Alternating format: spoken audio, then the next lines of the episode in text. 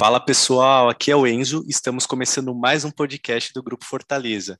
Um podcast onde grandes profissionais ganham voz e dividem a história da sua jornada. E nessa primeira temporada estamos entrevistando profissionais e empresas do mercado condominial. Nosso podcast está disponível no Spotify, Anchor, Google e Apple Podcast. Você também consegue encontrar todos os nossos episódios no nosso site, que é o www.grupofortalezaserve.com e nossos links principais estão na descrição de cada episódio. E sem mais delongas, no episódio de hoje, iremos entrevistar o Roberto, que é proprietário da Softstic, uma empresa que tem um leque bem bacana de serviços que ajudam a fortalecer os condomínios e todo o ecossistema condominial. Roberto, seja muito bem-vindo ao nosso podcast. É um prazer enorme ter você aqui conosco.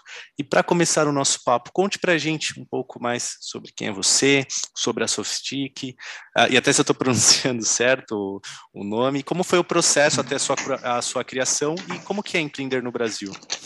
Bom, primeiro queria te agradecer aí pela, pelo convite.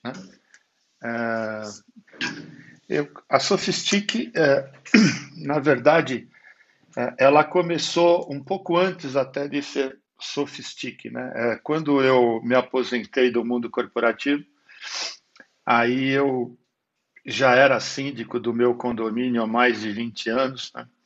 É, sempre gostei, é, é, um desafio que me trazia motivação de certa forma.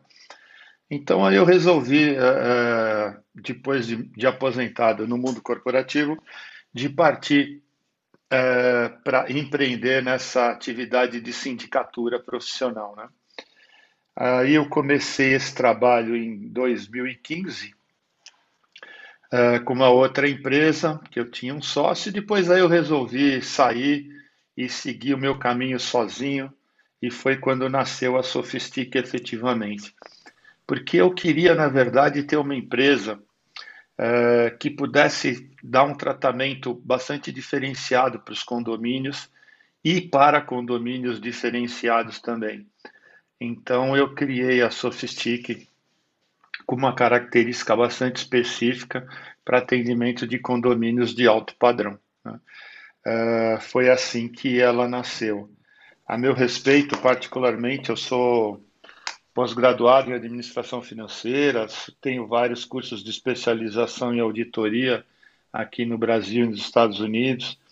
Fiz dois MBAs, um de administração e outro de marketing, um aqui e um nos Estados Unidos também. E tenho aí mais de 40 anos no mundo corporativo, uma experiência que eu trouxe praticamente toda para esse trabalho de sindicatura profissional. Incrível, acredito que deve ser um baita diferencial né, olhar para os condomínios como uma empresa e não apenas como só um condomínio.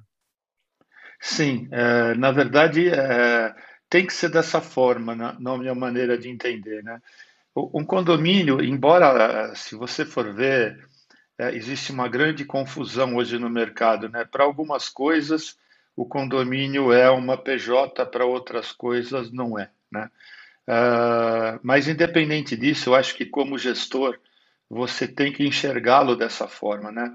O condomínio tem uma estrutura complexa, né? Ele tem tudo, ele tem contratos de prestação de serviço, ele tem folha de pagamento, ele tem recolhimento de impostos, ele tem gestão de pessoas, ele tem gestão operacional, né?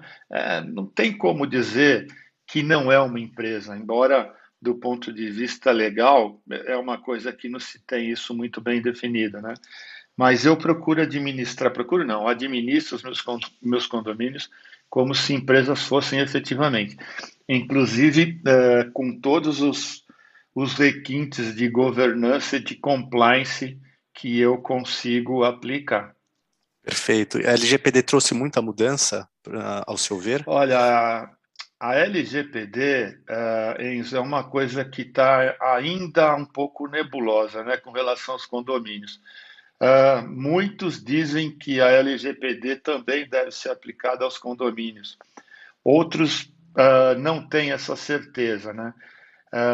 Na minha opinião, eu acho que a LGPD ela deve estar mais adequada à aplicação para as empresas que prestam serviços ao condomínio do que ao condomínio propriamente dito, porque uh, seria oneroso demais você fazer a aplicação dessa lei é, dentro do condomínio propriamente dito, né?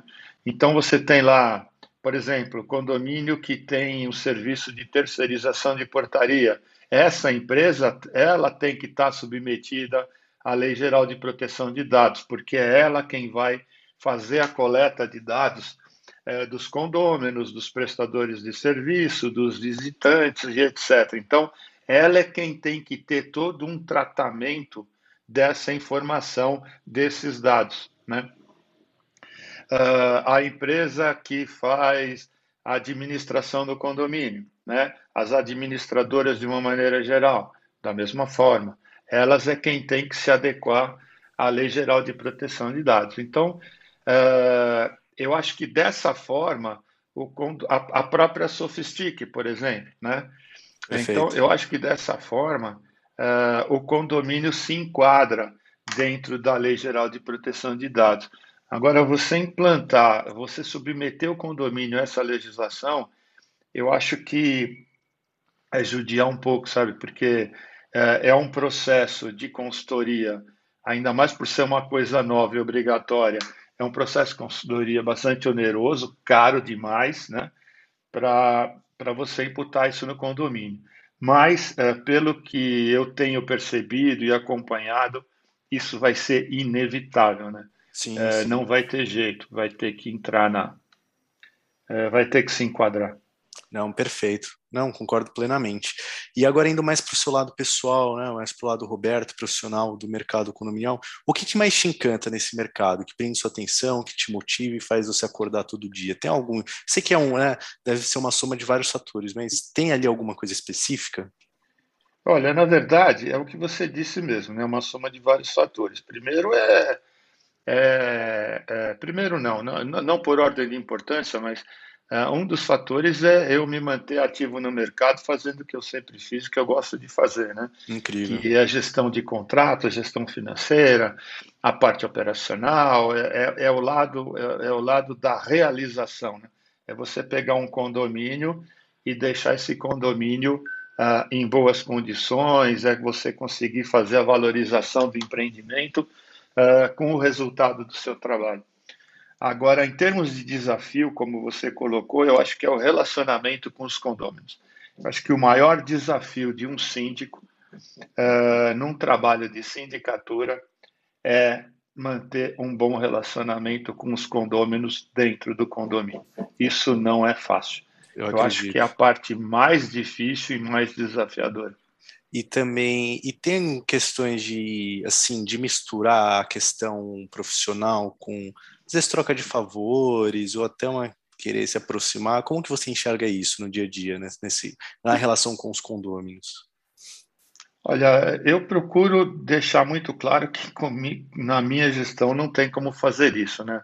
Uh, através dos comunicados, ou até mesmo na minha própria contratação, no início dela, né, uh, que é, inclusive esse é um dos princípios da governança, né? Que é o princípio da equidade, seja, tratar todo mundo da mesma forma, com o mesmo respeito uh, e dentro dos mesmos procedimentos e processos. Né? Então, uh, eu não dou, não é nem muita abertura, não dou abertura nenhuma para isso. Uh, eu acho que uh, num condomínio todos têm absolutamente os mesmos direitos e deveres. Né? é, não tem como você privilegiar A, B ou C, nem mesmo aqueles membros, uh, aqueles condôminos que são membros do ou do conselho fiscal ou do conselho uh, de administração, que quer que seja, ou mesmo de grupos para resolver esse ou aquela aquela demanda, né? Eu procuro tratar isso com bastante equidade, não, não, não, não, não, não, não consigo enxergar outra possibilidade. Ah, entendi. E, Roberto, que conselho você daria para uma pessoa que quer iniciar nesse mercado de sindicatura profissional de consultoria, enfim, no mercado condominial como um todo? Olha, acho que se preparar bastante, sabe? Uh, hoje você tem uh, um universo muito grande de profissionais atuando, fazendo sindicatura, uh, e de todos os níveis que você pode imaginar. Né? isso é ruim isso é ruim para o mercado, isso é ruim para os bons profissionais. Né? isso é muito ruim mesmo. Uh, então, uh, o que eu recomendo para quem quer entrar, uh, e tem espaço bastante, né? nós temos aí cerca de 20 mil condomínios em São Paulo, então tem espaço para muito crescimento.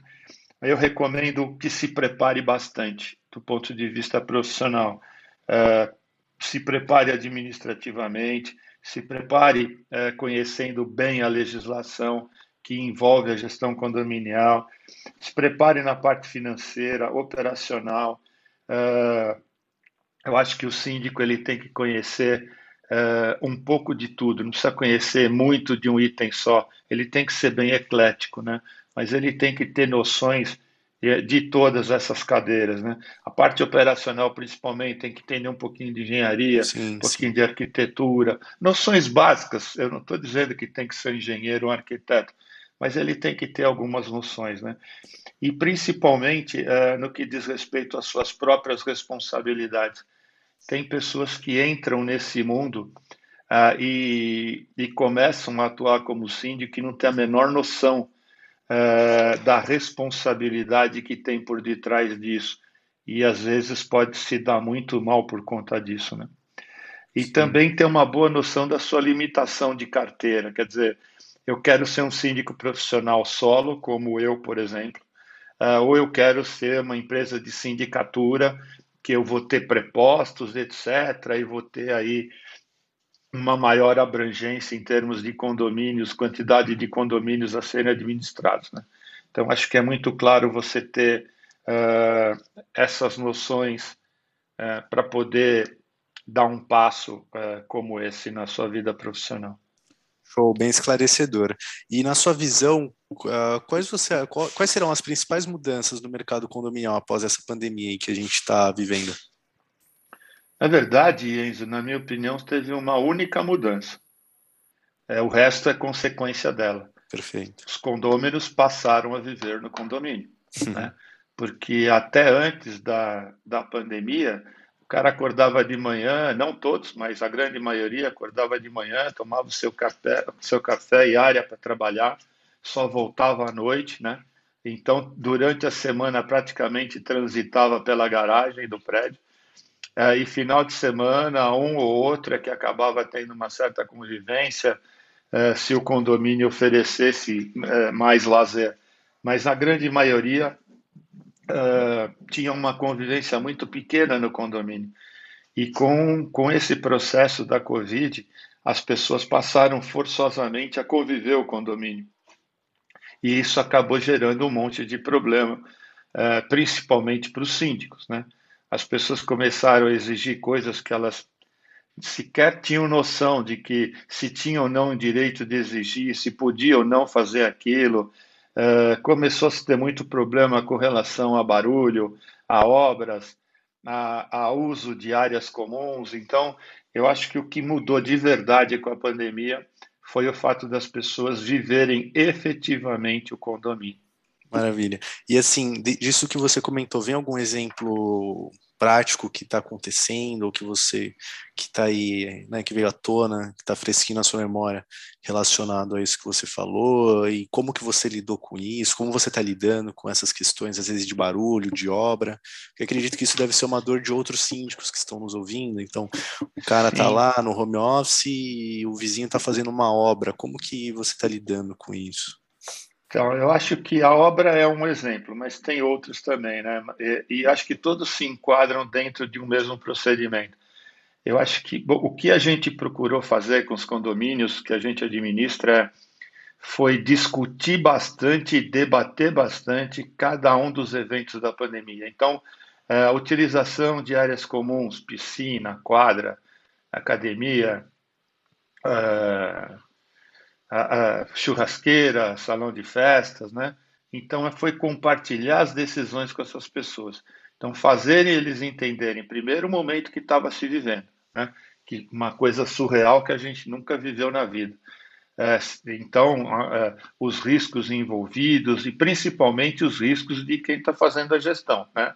No caso do síndico. Então uma coisa que eu procurei fazer é vocês querem é, participar da decisão e, com isso, assumirem as responsabilidades, ou vocês querem que eu decida de acordo com aquilo que está acontecendo no mercado e aí sim eu passo a ser o responsável. Então, a primeira coisa foi compartilhar essa responsabilidade e deixar claro para todo mundo é, o que era essa responsabilidade. Né? Entendi. E, e, com relação às obras, isso acabou ficando dentro do, desse contexto, onde você discutia caso a caso o que fazer. Então, por exemplo, você não podia impedir as pessoas de fazerem obra. Né? É, o governo, infelizmente, foi muito cruel com os condomínios. Né? Cruel não, ele foi praticamente é, omisso. Praticamente não, ele foi omisso, né, completamente, e deixou tudo por conta dos síndicos, né. Ah, isso foi terrível para quem fazia gestão condominial. A gente teve que trabalhar por similaridade, né. Ah, o que se definia para restaurante, você aplicava na churrasqueira. O que definia para é, para como é que eu vou te falar para esses, eh, esses locais que fazem eventos, né, os buffets, certo. você transferia para o salão de festas. O que, o que, o que valia para academia de rua, você transferia para a academia do condomínio. É, o que valia para clubes, você trazia para as piscinas, mas tudo muito por similaridade, sem muita precisão. Né? Então, Sim. razão pela qual ficava difícil a aceitação por parte dos condôminos. Então, o que eu fiz foi compartilhar, é, discutir com todo mundo e ver o que, que as pessoas queriam. Elas queriam elas decidirem e correr seus próprios riscos, ou que a gente decidisse, uh, e aí de uma forma organizada, trazendo um paralelo do que estava sendo feito na capital de São Paulo para dentro do condomínio. De forma mais democrática fiz. também, né? Sim, sim. Legal. É. Bacana. E Roberto, qual a sua visão sobre as empresas de terceirização de serviços e quais critérios você, vocês levam no Softstic em consideração na hora de avaliar e contratar uma empresa desse segmento? Olha, eu sou muito favorável ao processo de terceirização no condomínio. Sempre fui. Isso já desde quando eu comecei uh, uh, a administrar o meu condomínio, que foi o primeiro condomínio que eu fui síndico. Por várias razões, mesmo que naquela época as vantagens ainda não eram tão grandes, mas eu já percebia naquela época a maior vantagem, que é a contingência trabalhista. Então, na medida que você tem um processo terceirizado, você elimina totalmente esse problema trabalhista, que é muito pesado para os condomínios. Né? Hoje você tem condomínio que não consegue efetivamente entrar num processo de terceirização porque ele tem uma contingência trabalhista altíssima. Né? Eu já peguei condomínios uh, para administrar que tinha aí, para poder fazer a migração da, de uma folha orgânica para uma folha terceirizada, alguma coisa por volta de meio milhão de reais. Então, Caramba. fica impraticável. Né? Você tem que carregar isso para o resto da vida e esperando que essa rotatividade acabe acontecendo de forma natural. Né? Mas eu sou super favorável. Primeiro, pelas questões da contingência trabalhista. Segundo, porque você consegue ter uma rápida substituição uh, daqueles profissionais que, de certa forma, não estejam atuando como você gostaria, dentro dos teus princípios, dos seus padrões, né? Segundo, terceiro, questão de treinamento. Você pode negociar bem um contrato com uma empresa terceirizada e você ter demandas de treinamento de forma é, mais, é, pe, mais permanente ao longo do ano é, e manter essa turma super bem atualizada e super bem treinada, né? Tem desvantagens, como tudo na vida tem, né? Uh, se você não negociar bem um contrato, você tem aí a desvantagem de ter uh, uma troca constante de colaboradores, isso é ruim para o condomínio, né?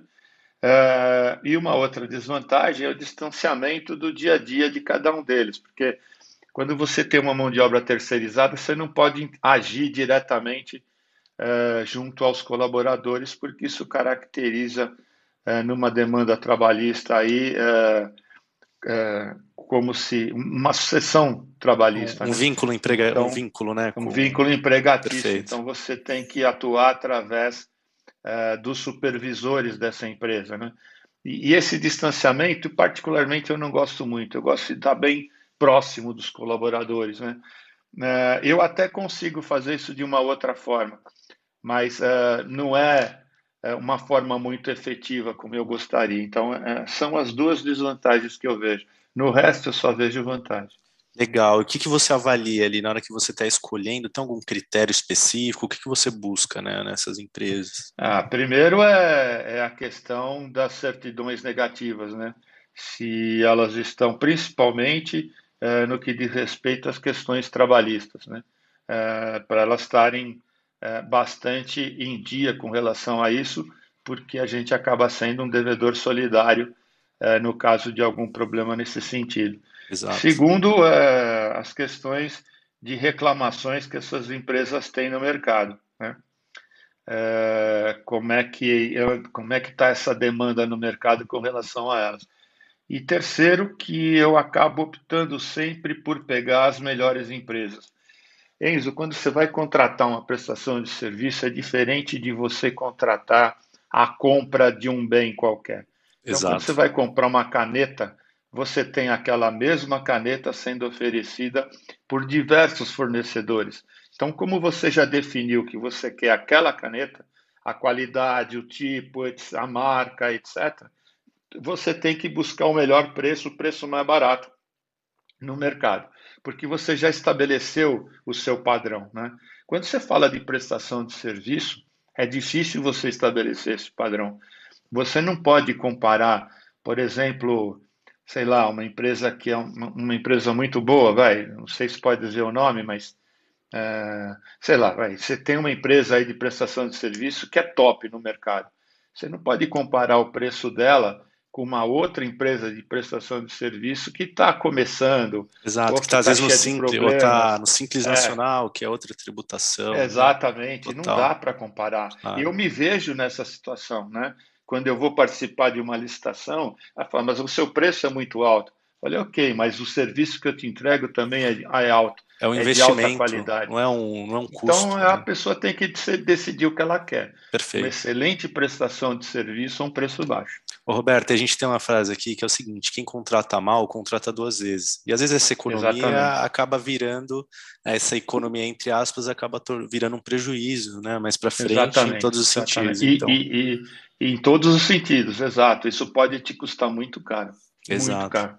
Mas legal, Roberto. E para a gente encerrar o nosso bate-papo, como você definiria sucesso no mercado que vocês atuam, da Softstic? O que, que seria o sucesso para vocês? A gente sabe que é um tá, sucesso ele é muito que... relativo, né? O que é sucesso? Relativo, né? Então, eu queria é. saber qual que é a visão de vocês aí de sucesso.